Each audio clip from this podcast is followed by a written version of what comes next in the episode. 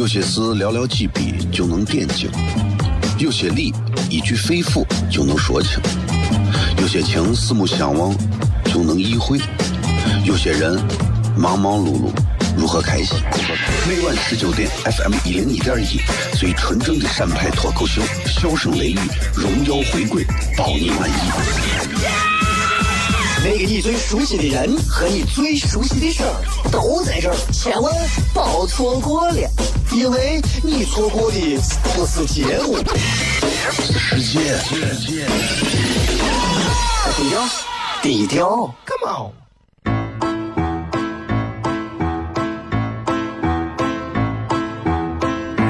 作为一个女人，这辈子最大的追求不就是自己幸福、有人疼吗？虽然我还不到三十岁，但是我也心脏因为人男人呀。每天晚上十九点，FM 一零一点一，下心言语，你得听听，哈哈哈哈，吓死你呀！我猜的。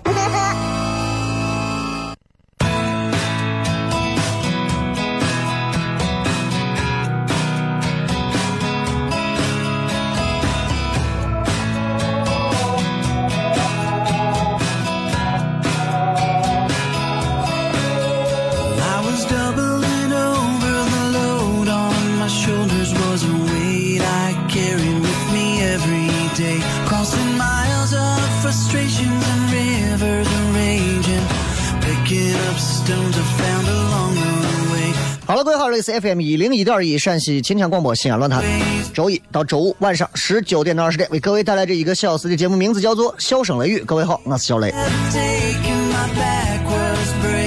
笑声雷雨，这是一档又好听又好玩还有意思，最重要的是他说的非常的真诚的一档娱乐节目啊，也是一档很纯血统的脱口秀节目啊。听到这个音乐，大家都能想起来，这是周末周五的晚上，周五的晚上，咱们全程互动，跟大家好好聊聊天儿今天你看，日子过得飞快啊，六月底了。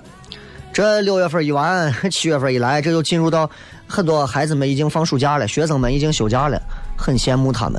啊，暑假期间你们也好好的放松一下啊，放松过程当中把暑假作业写完。人生有很多事情啊，人生有很多事情啊，都是我觉得是很公平的，很公平的。这个首先，学生有时间对吧？但学生要写作业，我们没有时间，那我们不用写作业。各有利弊，彼此羡慕。其实不要羡慕别人，羡慕自己就好了。今天下午录这个二套的电视节目，然后今天下午咋说呢？我一直觉得娱乐节目你就不要搞得那么悲情。今天下午请来的又把我虐了。今天下午请来的这一帮子娃们是咱一个盲童合唱团。说实话，我录电视台的电视的这个综艺娱乐节目啊，我从来不会在上头动情，因为我觉得我是录娱乐嘛，我不我我没有必要流眼泪。今天我差点都哭了。今天这帮娃来了十四个娃，都是属于眼睛看不见的，都看不见。我站他们旁边，你就能明显感觉到，因为娃眼睛看不见啊，所以娃不管娃不管是睁着眼睛还是啥，娃就是有的是全盲，有的是弱视，就能微微的看见一点很多都是眼睛有白内障呀或者啥的，声音都非常好，唱的很好，但是因为眼睛长时间看不见，你也知道就是，很就是眼睛它多多少少的，它这个眼神整个就是不太一样啊。然后我站他们旁边，今天采访他的一个双胞胎，两个双胞胎啊，母亲，双胞胎两个男娃虎头虎脑的，也是从生下来八个月发现眼睛不对，做了好多次手术，最后老大全盲，老二勉强能看到一点儿，都是白内障。哎呀，然后他妈就讲了一句话，当时我差点，我真的是我差点都快哭出来了。他妈说：“你看，嗯、我就问他们，我说，哎，如果你们给你们动手术，你们眼睛能看见了，你们想看什么呀？”两个娃说：“我们就想看看我妈漂亮不漂亮。”一句话呀，真的，你没有当父母的人理解不了，这这有个啥嘛？你当父母你就能理解呀。一句这话把人当时把我当时戳的，我的天，我说我不行，我绝对不能在这舞台上哭出来。我然后最后坚持弄完了，我就觉得，其实人生有公平吗？人生没有公平可言，但人生也很公平，因为每个人的生命对谁都是公平的。我看到那些孩子眼睛上蒙的那一层白色的那一层膜的时候，我其实觉得心里面很痛很揪。但是这也是人生，他们要接受，我们也要接受。希望所有的孩子都能健康成长，即便有病不健康或者是残缺，我们仍然希望他们能够健康快乐。这是小雷，笑声雷雨。有些事寥寥几笔就能点睛，有些理一句肺腑就能说清，有些情四目相望就能意会，有些人忙忙碌碌如何开心？每晚十九点，FM 一零一点一，最纯正的陕派脱口秀，笑声雷雨，荣耀回归，保你满意。那个你最熟悉的人和你最熟悉的事儿都在这儿，千万别错过了，因为你错过的不是节目，世界，世界。低调，低调，Come on。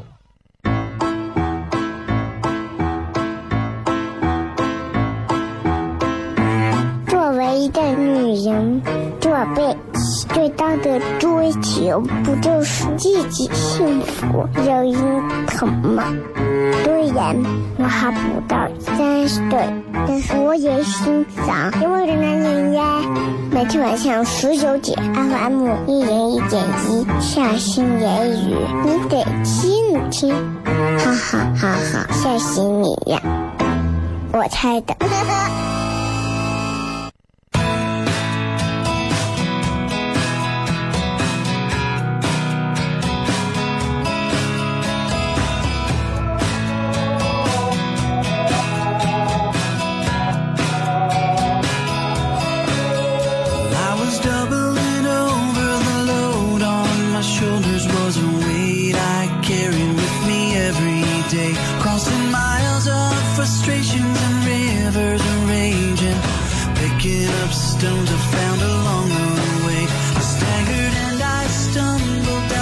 欢迎各位继续回来，笑声雷雨，各位好，我是小雷。今天是礼拜五，所以今天晚上我们全程互动一下，来看一看各位发来的一些好玩留言，大家也可以随心所欲的来留言啊。今天专门还有一个互动话题，这个互动话题呢，就是一句话：你上一段感感情让你懂得了什么？当然，除了这个答案，你们也可以来聊一些其他的，有任何的问题也可以随时通过微博发来留言就可以了。微信上啊，微信上有人问了一个问题，我觉得这个问题挺好的，非常适合接下来下一次上节目的时候直播贴的互动啊。说你最庆幸自己当初做了什么事？你最庆幸自己当初做了什么事？啊，我想问问大家，你们最庆幸自己当初做了哪些事情？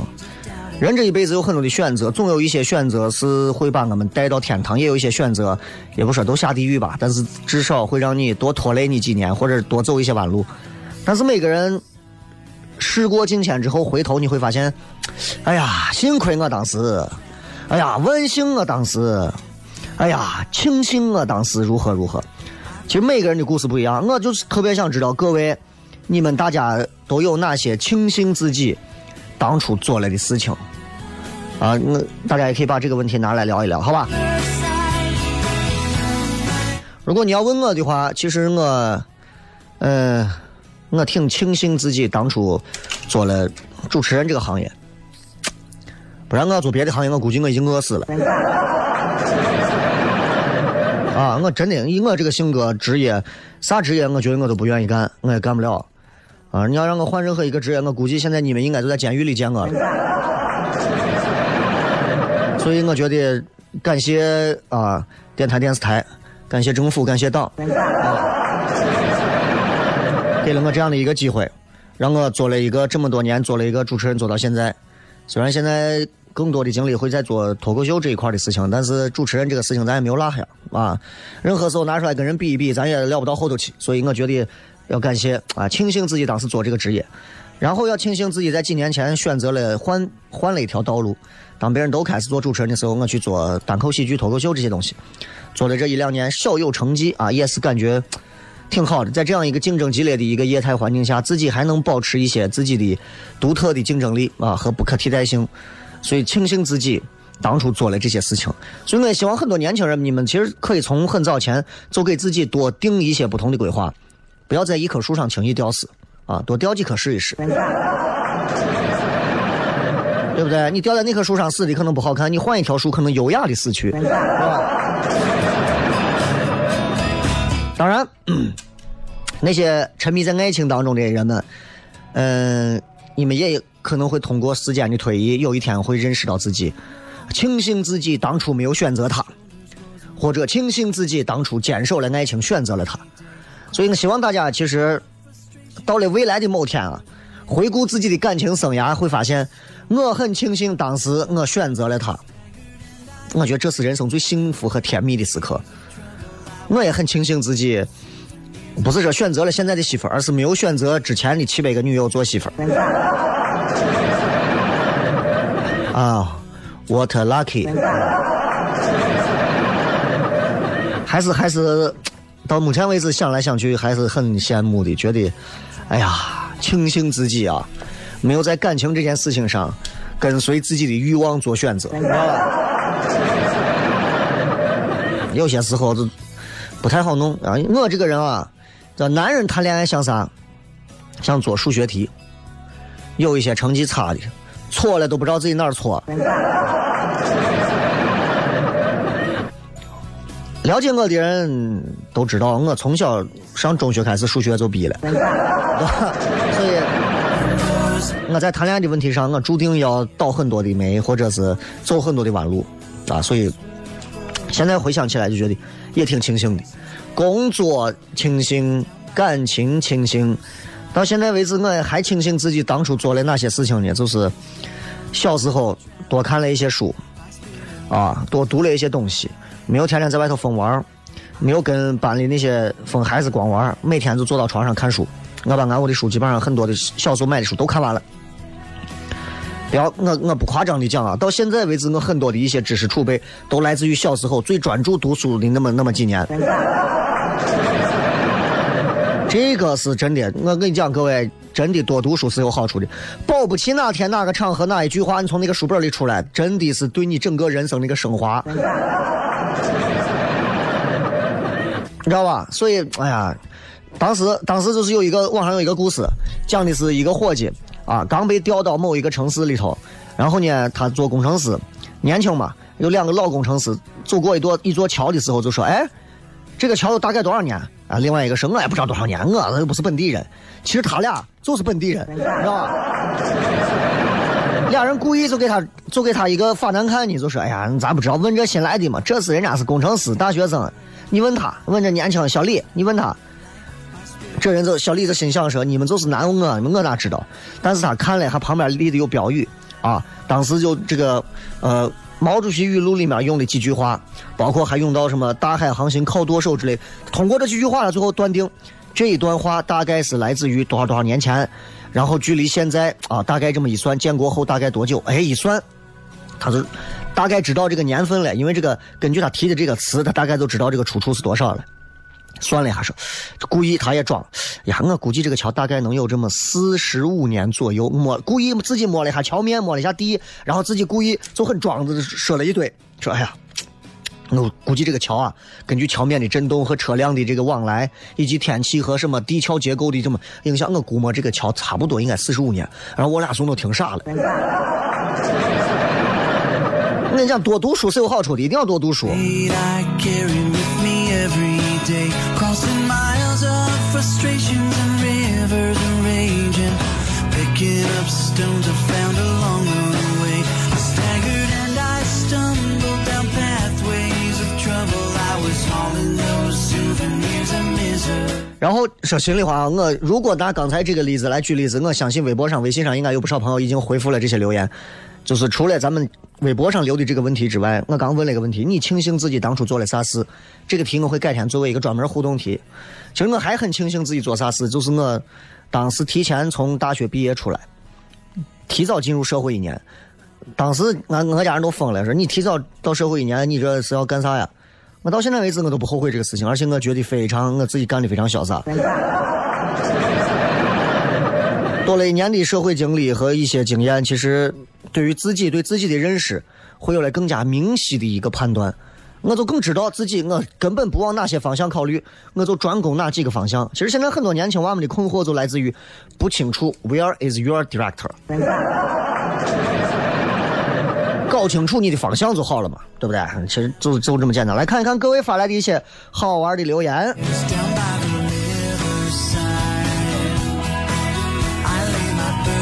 五年级说谈了五年级扛把子说谈了两年，后来因为一点小事分了，有时候觉得挺后悔，想追回来。其实没有必要，因为长期相处下来，早就知道自己啊对方啥毛病，就算当时没有分，以后还是要分的。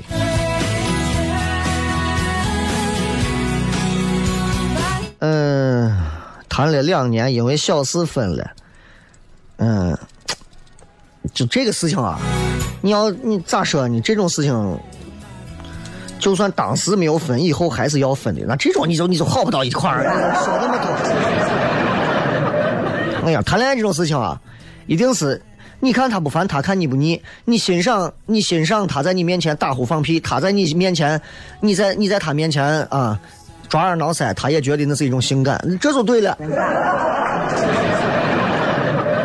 两个人能相处成一种习惯成自然，其实两个人才能往长久去走。任何人，你现在你找吴彦祖，啊，你找什么范冰冰，哎呀，过上一年，我告诉你，看她真的就跟看一个普通女娃没有区别。你现在我跟你说，我就把迪丽热巴拿去给你做媳妇儿，一年之后你再看。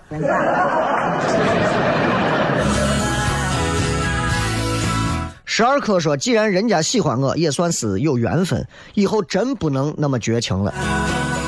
感情的事情上，有些时候啊，有这么两种人，一种人是黑白分明，黑就是黑，白就是白，喜欢就喜欢，不喜欢就不喜欢，不喜欢我不仅不喜欢，我还要让对方死心，我会绝情。有的人是，那既然对方也喜欢我，我也不是很喜欢他，但是我也不想绝情，我就把他拉到我的灰色地带吧。一旦你黑不黑白不白的时候，你会你会给别人很多错误的信号。所以感情问题上，我我还是佩服那些更有原则的人，啊，你有女朋友吗？嗯，你猜，对吧？啊，我以前也是那样，为了显示自己好像很有魅力，哎，小雷，你有女朋友吗？哎，很多啦，以前也是这样，确实也挺贱的，确实也挺贱的。那会儿确实是也有那种就是年轻人的那种毛躁啊，和那种。就是那种很肤浅的撩妹技巧，你知道吗？现在好多了，现在好多了。现在，哎，你有你小雷，你有女朋友吗？你想能知道我还没有有没有女朋友的？你看，从来不听我节目，我就给他看一看我无名指上的戒指。咱们接着广告，继续来骗。有些事寥寥几笔就能点睛，有些理一句肺腑就能说清，有些情四目相望就能意会，有些人忙忙碌碌。如何开心？每晚十九点，FM 一零一点一，最纯正的陕派脱口秀，笑声雷雨，荣耀回归，包你满意。那个你最熟悉的人和你最熟悉的事儿都在这儿，千万别错过了，因为你错过的不是节目，世界，世界，低调，低调，Come on。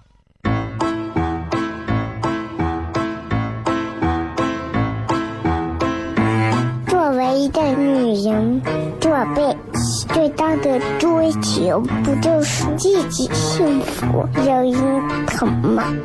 虽然我还不到三十岁，但是我也心脏因为的男人呀。每天晚上十九点，FM 一零一点一，下心言语，你得听听，哈哈哈哈，吓死你呀！我猜的。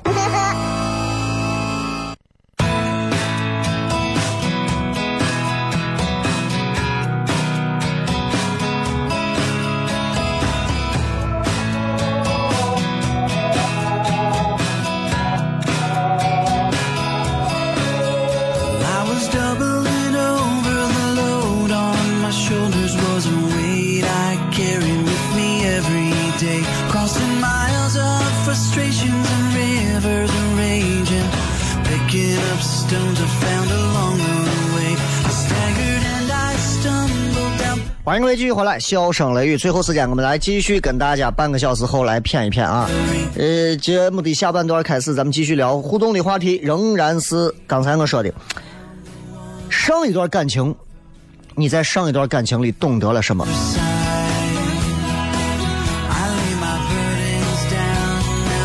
来，继续来看，呃，这个什么 Q 说，人总有瞎眼的时候。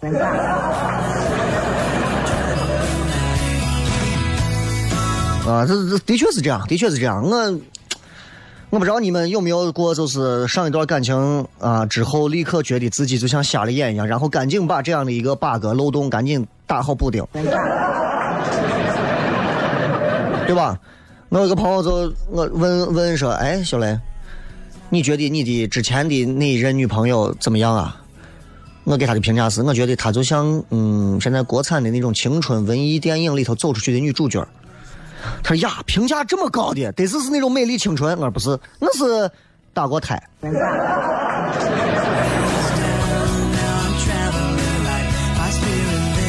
我是举例子，不是打给我的。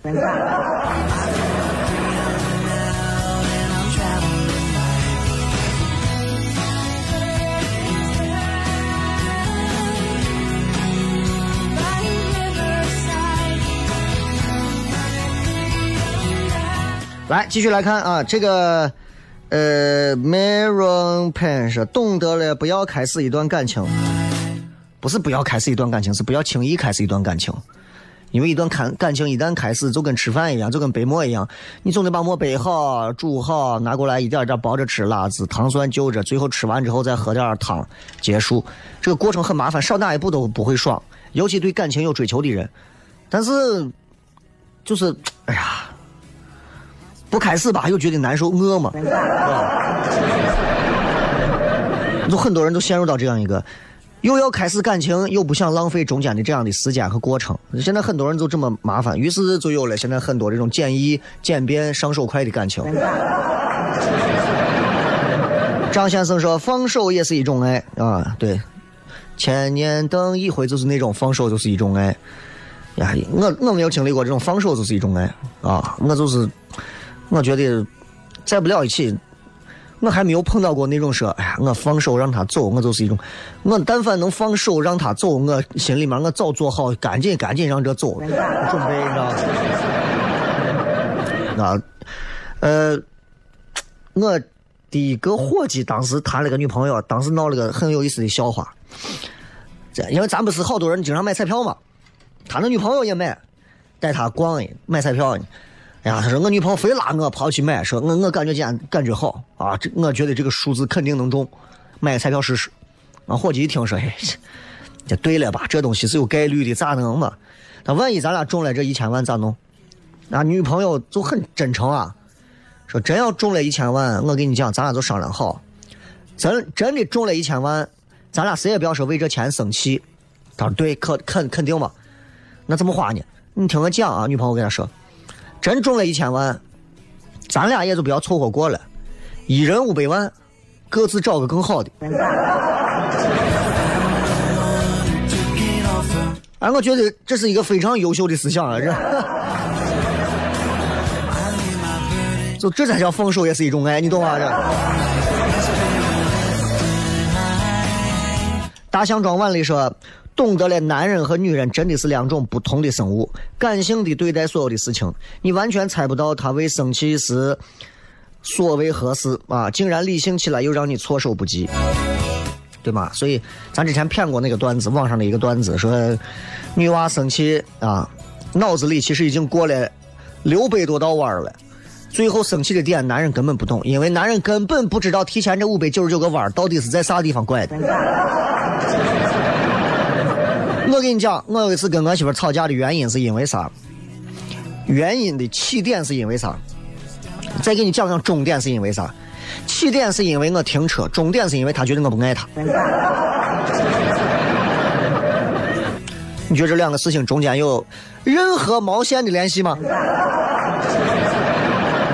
可是为什么会是这样呢？很简单，我把车停下，然后我把车停到路边但是我停到的路边的那边刚好有个垃圾桶，他觉得你为啥要把车停到垃圾桶旁边？垃圾桶又臭，又是夏天。流水那么臭，酸臭、恶臭，你把车停到那儿，我又离垃圾桶那么近，门我又开不开，我还得钻下去。你为啥不能往前停一点，往后停一点？或者你能不能稍微再往前走一点？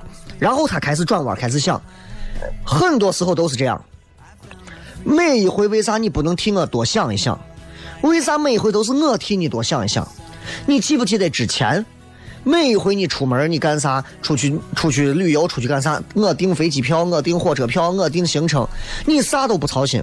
装房子你啥都不操心，啥心都不操，娃都是我生的。这个家里头要你有啥用？我觉得你活着根本没有用。咱俩在一块还有啥意义？我觉得你根本就不爱我。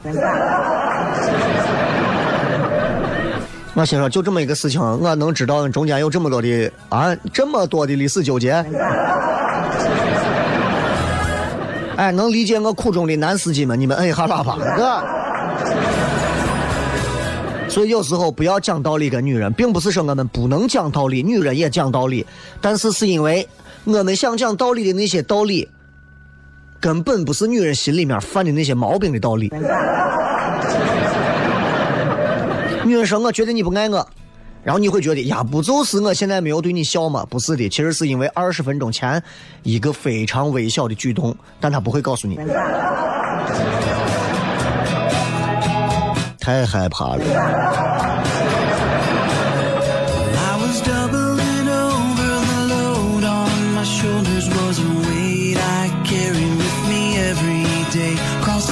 小猛男说：“不要爱的把自己丢了。”哎，这个说到点儿上了。很多人爱到最后就把自己忘了。啊，上大学我上大学的时候我就记得，我身边有的我女娃啊，就跟大学的男朋友嘛，两个人就出去同居。啊，同居这个事情，我现在看的是其实比较简单，就觉得你自己自愿，对吧？你自己自愿，所有的后果成年人自己都能负责。我要说的是，女娃，尤其是女娃，男娃也有啊，不要把自己就真的就丢进去了。给男娃又是过的是婚后生活呀、好家伙，洗衣服、做饭、擦桌子、搓背。我告诉你，这些事情结婚后我媳妇都没有干过。你们一帮子大学生就不要干这种结婚后的这种事情，你们不过是因为它足够新鲜，而你们知道你们离结婚还差着几条马里亚纳海沟。当人有距离的时候，人们就会对一个东西产生新鲜感。你看，人们离藏传佛教很远，人们就会在自己身上纹一些这个梵文，或者是纹一些英语单词，纹一些国外的图腾，纹到身上，对吧？我一直说，谁会纹兵马俑？西安人啊，对不对？谁会纹个我？你见北京人谁会纹个长城纹到身上？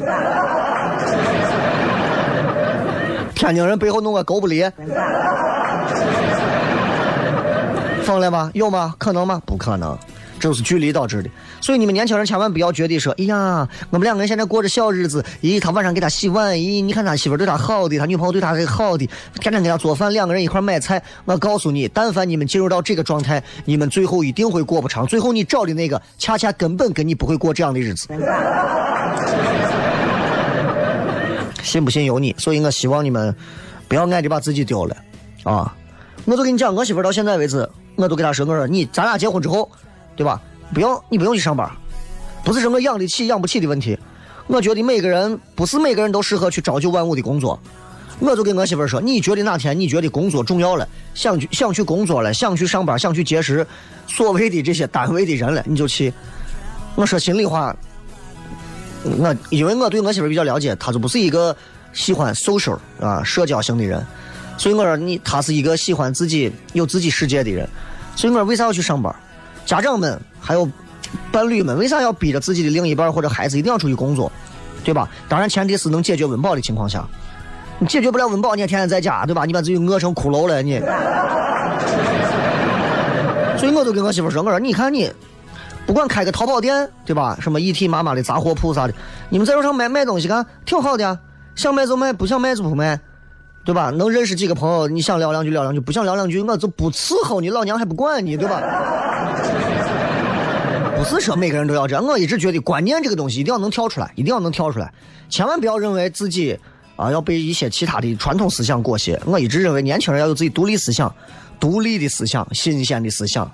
这样更能融在这个社会当中。因为现在社会越来越多元化，更加的包容一切，对吧？我去北京，有的我就说，哎呀，我就我就决定我要丁克，搁咱这儿就疯了，丁克啥嘛？有啥要丁克的嘛？对吧？我觉得这个东西，得是就不太，搁咱这儿就觉得，咦，咋连娃都能不要呢？这简直是，这简直是活啥你们弄不成了，对吧？我觉得这。丁克有啥嘛？人家不要娃很正常。多少结了婚的现在真的想把娃塞到肚子里，对吧？所以不要被裹挟掉。你不要娃的人照样可以不要娃过一辈子。难道说一对夫妻两个人一辈子不要娃就不幸福吗？都是传统父母的裹挟。谁告诉你两个人什么不孝有三，无后为大？这些话其实对年轻人思想裹挟很大。包括最近，最近，最近我听了一个这个新的，针对网络视听节目的监管力度。网络视听节目的监管力度，里面说了，里面说了很多的一些要点。对于微电影、网络剧、网络电影、影视剧、纪录片、文艺娱乐、科技、财经、呃、体育、教育各种网络视听节目，全部都要有先审后播、审核到位的两大原则。里面的价值导向、政治导向、审美导向，全部都要正确。其中说了一点儿啊，包括不符合国情、社会制度、有损国家形象的，那肯定不能播。啊，渲染恐怖暴力、展示丑恶行为的肯定不能播。呃，诽谤侮辱他人的什么历史人物啥的不能播。啊，有些人就把那些恶搞的不能播。当中说到一个，渲染淫秽色情和庸俗低级趣味的不能播。里面提到了一些表现属于非正常性关系的，里面提到了一个同性恋。我觉得这个东西你就有点儿，我觉得同性恋这个事情在国外我觉得是个很正常的事情嘛，对不对？但是我就觉得有些时候你知道，就是我觉得。啊！咱们稍微接着广告，继续回来，笑声雷雨。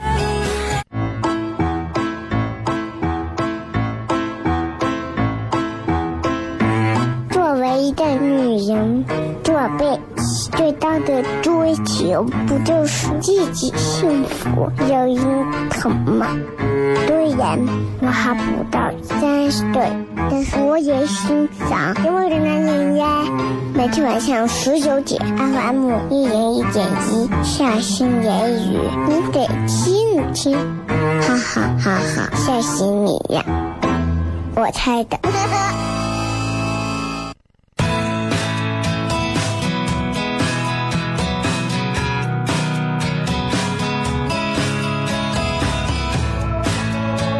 欢迎各位继续回来，笑声雷雨啊！接着刚才的话题，其实我就觉得有些时候社会现在其实更加的宽容了，但是某些时候的某些事情，我觉得我们应该有独立性的判断，对吧？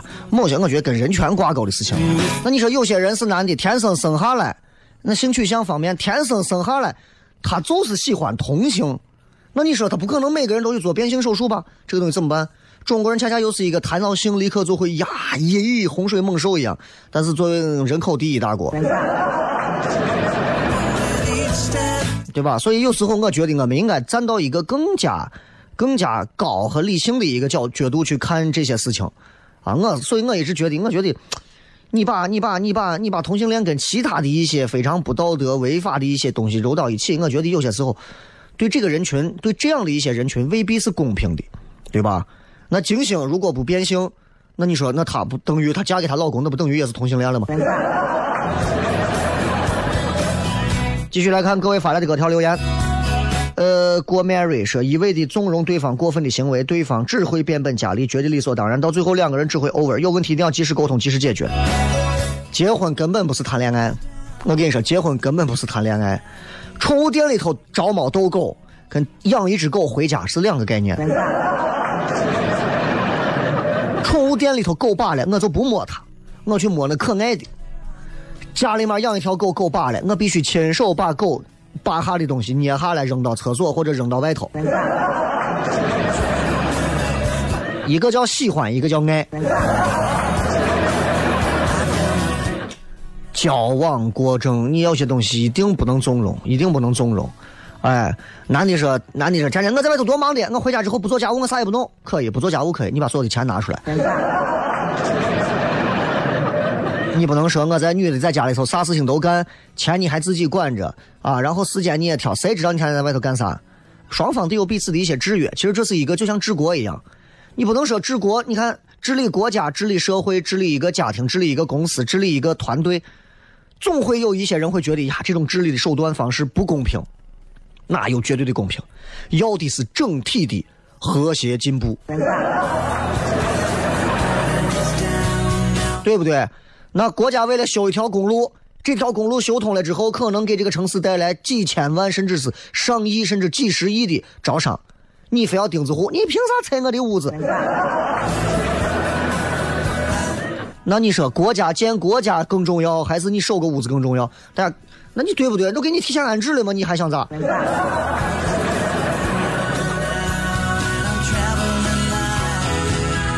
这个说只谈了一次就结婚了，只谈一次就结婚了，其实呃有没有风险？有，但是风险大小，我觉得是因人而异。有的人谈一回就结婚，第二回碰见一个另外一个呀，人家这男的咋这么好？呀，这女的咋这么好？完了。我其实比较建议现在的年轻人在正儿八经结婚之前，能够有两到三段，至少两到三段的恋情。你有对比，你有一定的感情的驾驭能力，你再谈婚姻。不要说我们两个是初恋，我们两个今后要在一起，你完了。我跟你讲，有一种情况下你是不会有问题的，就是你确实啊，除了他，他就他确实啊，除了你，谁也不会再喜欢你们俩。啊，能到这个地步也行，是吧？H L 上一段感情让我懂得了什么？我没有上一段感情怎么办？那就等你有下一段感情结束了之后再来回答这个问题。这个说懂得了爱是机遇，一定要付出，一定要有付出。就是这种付出并不是为了别的，很多人都很良善之心啊，他就觉得只要我爱他，我每天付出一些。其实更开心的是我自己，因为我为心爱的人做了很多的事情。这种付出，我首先我自己会很感到很满足、很快乐、很好。所以有时候你想想，爱情其实是自私的。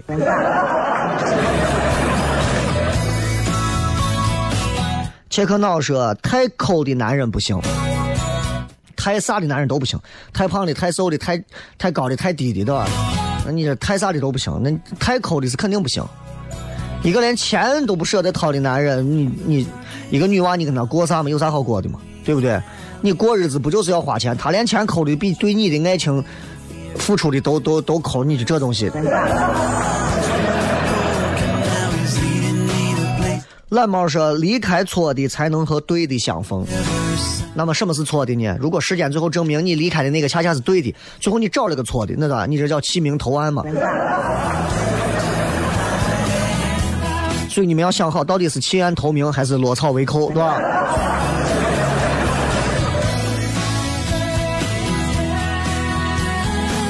王梅说，在爱里不能把对方对你的好当做理所当然，得不到对等的付出，总有一天会感觉这份感情是一种束缚和包袱，不合适千万不要凑合。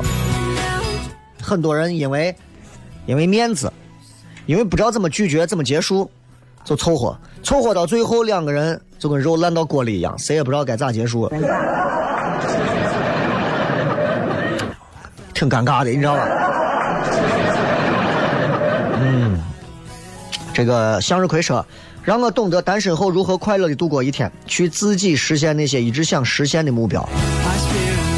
每次啊，分手之后有一段时间，人都会特别奋发图强，知道自己未来的人生。但是当你又遇到下一段感情的时候，你就又堕落了。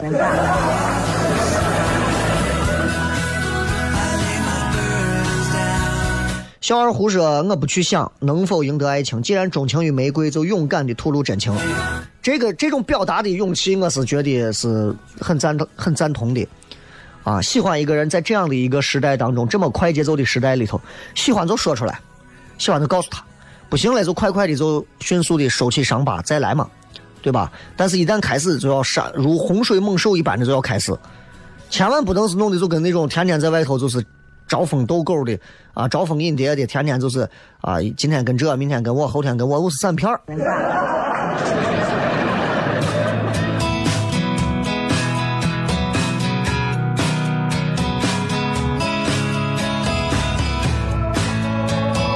再看这个李三爷说，欣赏不代表是爱，欣赏过后就啥都不剩了。啊，有的女娃就欣赏那种，我就喜欢那种有才华的，我就欣赏这种有才华的，我就喜欢那种有才华的，我就特别欣赏那种。欣赏那种东西，最后会转转到偶像上，他不会转成伴侣、男女朋友。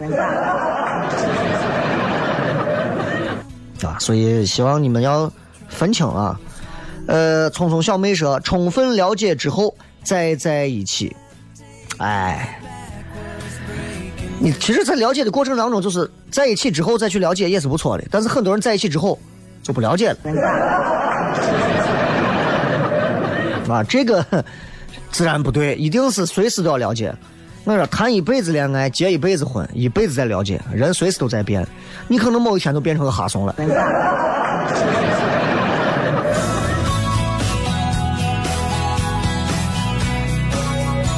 刘宇航说：“自从我进军校，妹子是路人，啊，等你从军校正儿八经回来之后再说吧。”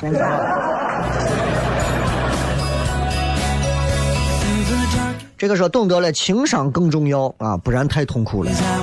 你要找到一个没有情商或者情商比较低的男朋友或者女朋友，真的痛苦死了。女娃你就糟心吧，男娃你就遭罪吧。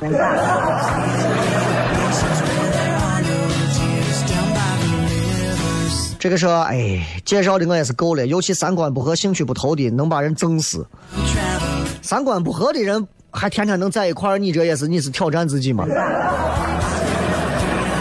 ？Y Y 说，结婚一定要找一个你喜欢又喜欢你的，即使再难，这个要求稍微有点高啊。我是觉得找一个你喜欢的，他也不讨厌你的，慢慢再感动他，或者找一个他喜欢你的，你不讨厌他的，慢慢去感动你，时间会让。一条流浪狗慢慢变成你最心爱的宠物。烟火说了一句：“婚后的很多夫妻都明白的一个婚后夫妻相处的至高境界之道，叫做得饶人处且饶人。”真的，两口子之间吵架还能有吵不完的，那是真的，我跟你说没完没了的。一定要记住包租婆说的，还不要赶尽杀绝呀。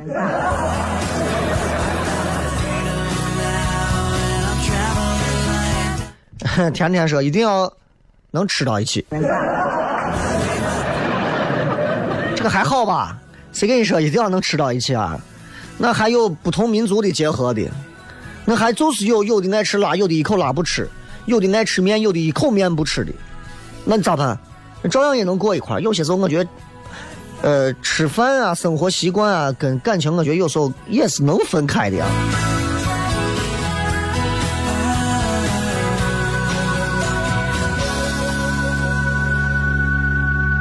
这个说，呃，情话不能全信，谁也没有绝对的把握对自己的承诺负责。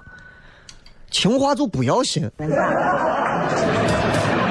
哎，你们你们为什么要信情话嘛？对不对？不要去信情话，因为情话它不过就是，不过就是烤肉上的辣子，为了提升一点辣度，为了为了增加一点观感，最后是为了让你把肉顺利的咽下去。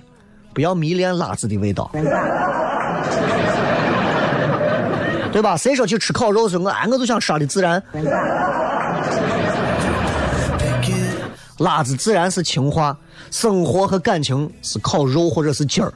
你明白这个就好。很多女娃呀，我就喜欢他天天对我说温柔的话，他天天给你塞两包孜然，你有病吗？天天吃那么多这。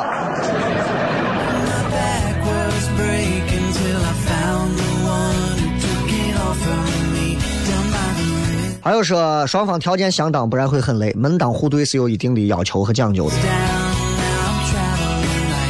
说这个昨天一个朋友，就因为我让他等了二十分钟，晚上喝酒喝六点多开始摔瓶子，酒品真的如人品。